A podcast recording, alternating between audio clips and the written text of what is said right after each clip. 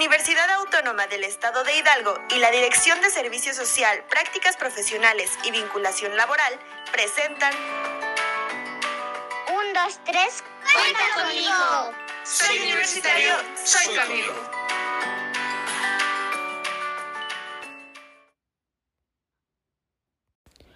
Hola, muy buenas tardes. Mi nombre es Ilse Viviana González. Pertenezco al equipo verde, equipo número uno.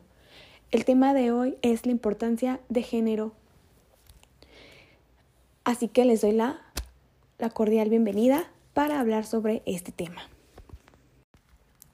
La importancia de la equidad de género nos permite brindar a las mujeres, a los hombres, a las niñas, a los niños las mismas oportunidades y condiciones y, y, formas de trato, sin dejar a un lado las particularidades de cada uno, permitiéndonos y garantizando el acceso a los derechos que tenemos como ciudadanos. Una pregunta súper fundamental en este tema es cómo promovemos la equidad en las comunidades. ¿Se lo han preguntado?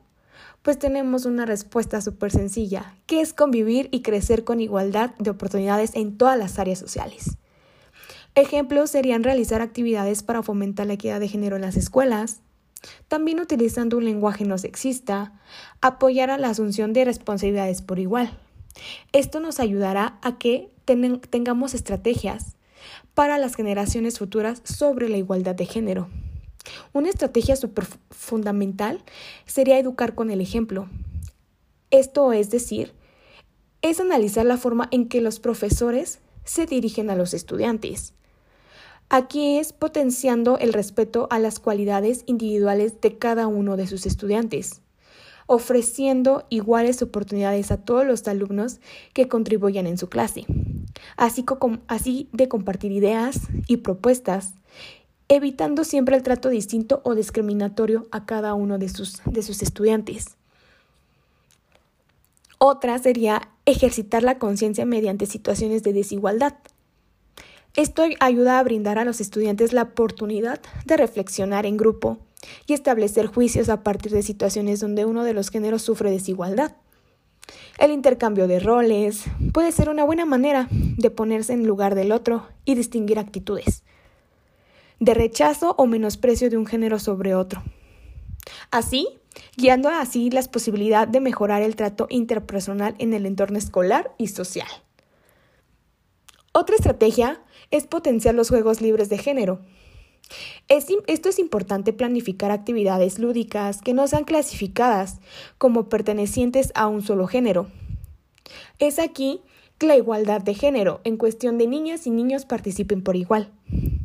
De esta manera, los estudiantes no se atribuyen características de acuerdo a su género, sino que moderan sus acciones de acuerdo al objetivo de la actividad. Por ejemplo, las escondidas, las atrapadas, los quemados, etc. Otra estrategia serían los detectores de violencia y defensas emocionales. Aquí podemos fomentar los ejercicios de reconocimiento de situaciones violentas que ocurren en el día a día en la vida de los estudiantes, fuera del ámbito escolar, en el ámbito familiar así como su entorno social inmediato. Aquí analizando junto con los estudiantes estas situaciones y potenciar herramientas emocionales para afrontarlas. En la última estrategia es identificar los programas de televisión donde se promueven valores.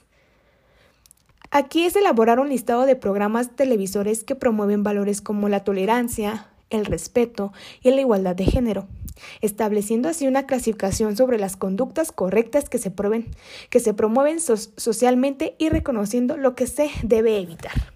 Estos programas para nuestros hijos, para los estudiantes, son fundamentales porque así ellos aprenden escuchando y viendo cómo se lleva a cabo la equidad de género. Nos puede ayudar a que a futuro nuestros hijos crezcan con mejores valores para no discriminar a otras personas. Estos son tips que nos recomiendan para llevar a cabo la equidad de género desde pequeños y tener una buena educación. Espero les haya gustado. Eso sería todo del equipo número uno sobre el tema de la importancia de género. La información sobre este tema fue recabada desde la página web de Comeva, que fue publicado el, el 8 de noviembre del 2020. Es una página web verídica.